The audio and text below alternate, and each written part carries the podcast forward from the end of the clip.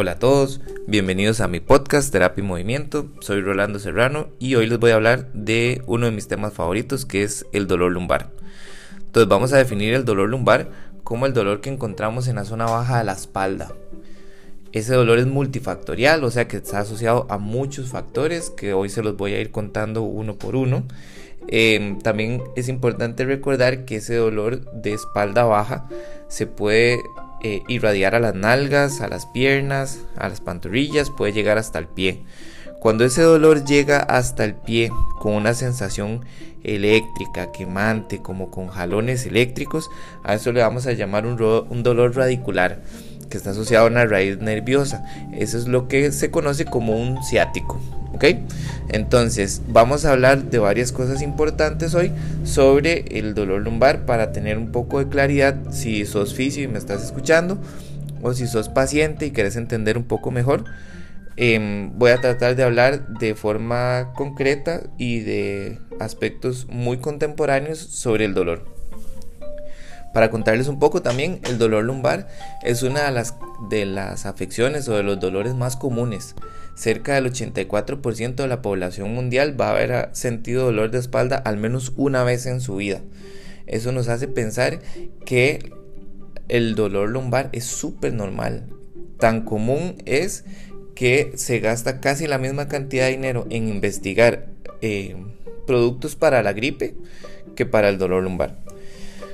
Em, con el paso del tiempo lo que hemos visto es que el, gremio en general de salud ha catastrofizado un poco el dolor lumbar y le han dado una connotación de gravedad sin no tener una evaluación adecuada. Cuando nosotros pensamos en gravedad en el dolor, estamos pensando en tipos de dolor que no cambian, que se mantienen constantes, que empeoran con el movimiento y que no tienen una causa o un accidente eh, detrás. Entonces, para entender bien qué hacemos con un dolor lumbar, primero y lo más importante es tener una evaluación. Hay mucha investigación asociada a la evaluación del mm, dolor lumbar. Lo que mejores resultados da y basándonos en evidencia científica son las evaluaciones asociadas a movimiento. Yo en particular trabajo con el método Mackenzie que me permite tener un algoritmo de evaluación en el que yo puedo clasificar el dolor de mi paciente y tener seguridad que le puedo atender y que le puedo ayudar. Entonces, para pensar en dolor, hay muchos autores que hablan sobre esto de forma contemporánea. Está Adrian Love, está Paul Hodges, está Lorimer Moseley, que son científicos que tienen un montón de investigación asociada al dolor como experiencia sensorial. Entonces, una de las cosas que más me gusta transmitir a mis pacientes es que el dolor que ellos están experimentando podría ser una forma en la que el cerebro se defienda de movimientos o de posturas que pueden ser potencialmente lesivas. Entonces cuando nosotros encontramos esta diferenciación le bajamos dos rayitas a la, a la intensidad de la catastrofización del síntoma. Catastrofizar un síntoma es hacerlo ver más grande y más grave de lo que realmente es hasta que nosotros tengamos una evaluación clara en la que nosotros veamos el daño estructural real que tiene el paciente con imágenes, con pruebas médicas, con pruebas de fuerza, nosotros podemos saber cuán grave es y cómo le podemos ayudar a esa persona. Paul Hodges, que es uno de mis autores favoritos, habla de que es muy difícil asociar la experiencia de dolor que está teniendo el paciente con algún movimiento específico. Por lo que la exposición gradual a la carga es lo que más le va a beneficiar a esa persona para poder controlar su dolor. Basándonos en la valoración mecánica del método Mackenzie, cuando nosotros generamos movimientos repetidos en una dirección de preferencia adecuada, el síntoma cambia casi instantáneamente. Eso nos hace pensar que hay una afección mecánica que impide el movimiento sano y eso genera síntomas. Eso podría estar asociado a la parte posterior del disco intervertebral, a las facetas articulares que generan este tipo de dolor incapacitante. Sin embargo, el movimiento repetido también nos garantiza integridad de las estructuras. Eso nos hace pensar que el dolor se va a resolver a través del movimiento y un tratamiento oportuno. Aquí entramos en un tema que es en algunas eh, ocasiones polémico y es la terapia pasiva versus la terapia activa. Vamos a definir la terapia pasiva como la aplicación de electricidad, compresas calientes, compresas frías, masaje, incluso la misma terapia manual. La terapia pasiva es cuando el terapeuta asume la responsabilidad del tratamiento y le ayuda al paciente de cierta forma a aliviar sus síntomas. La terapia activa es cuando el terapeuta asume una posición de guía, de facilitador, y el paciente asume un rol mucho más activo y responsable de su propio tratamiento. Yo y para quienes me conocen y han sido pacientes míos saben que yo soy mucho más de terapia activa que de terapia pasiva. No es que yo tenga algo en contra de la terapia pasiva. Creo que todos en algún momento hemos eh, probado esta forma de tratamiento. Sin embargo, a mí me da mejores resultados y yo me siento más seguro y más cómodo haciendo terapia activa. Porque a mi paciente le da más independencia. Entonces, el paciente no va a depender tanto de mí para poderse aliviar. Y eso cambia un poco el rol que tenemos asociado cuando estudiamos fisioterapia. Entonces, em, pensando en terapia activa, les voy a dejar solo un pensamiento para que lo, lo procesen.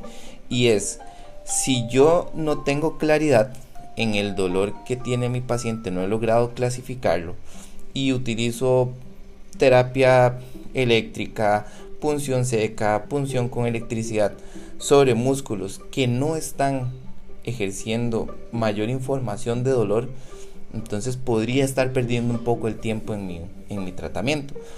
Por eso es que yo prefiero basar mi tratamiento en evaluación. Cuando yo tengo una evaluación clara, yo sé exactamente cómo le puedo ayudar a mi paciente.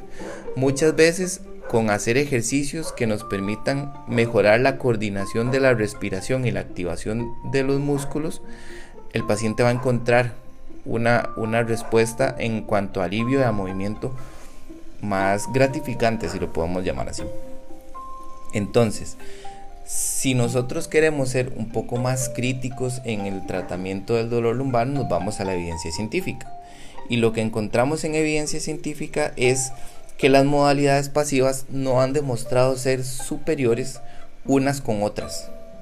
Sin embargo, cuando entra en juego la parte del ejercicio, pilates, eh, control motor, ejercicios de carga progresiva, sí han demostrado en mediano y largo plazo tener mejores resultados y una disminución eh, considerable en la discapacidad asociada al dolor.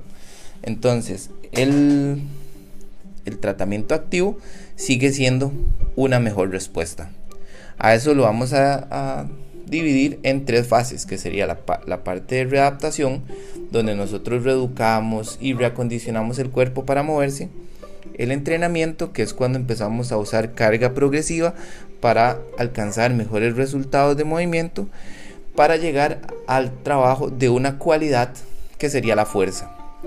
Desde esa perspectiva, yo pienso que la fuerza es la base de cualquier movimiento y de cualquier deporte. Si nosotros somos fuertes, podemos reclutar muy bien nuestra musculatura. Para ser fuertes necesitamos ser coordinados, tener control del movimiento y eso nos va a permitir desarrollar otras destrezas. Entonces, para mí la base de un tratamiento de dolor lumbar tiene que ir sobre esos tres lineamientos. Para levantar pesado, nosotros necesitamos saber cómo generar activación de la musculatura interna del abdomen y de cómo podemos posicionarnos de tal forma que podamos levantar pesado sin estresar de las estructuras del cuerpo. Para llegar a ese proceso el paciente debería de no tener dolor y de haber alcanzado movimiento sano y natural en todos sus rangos de movimiento y en todos sus planos de movimiento. Para eso yo tengo un curso que se llama Dolor lumbar para fisioterapia. Ahí vemos todos los aspectos de movimiento necesarios para empezar a cargar el cuerpo y llevarlo hasta este estadio de fuerza. Para pacientes tengo un programa que se llama Spine Reload que me permite conocer a través de varias entrevistas al paciente, entender cómo es su estatus de dolor, cómo es su actividad física y empezar a programar ejercicio físico adecuado para el control de su dolor. Les dejo mi contacto en Instagram como Terapia y Movimiento, en Facebook como Rolando Serrano Terapia Física. Mi correo es rolando Si tienen alguna duda, si me quieren comentar algún tema en específico, a mí me encanta hablar de estos temas. Espero sus comentarios. Pura vida. Chao.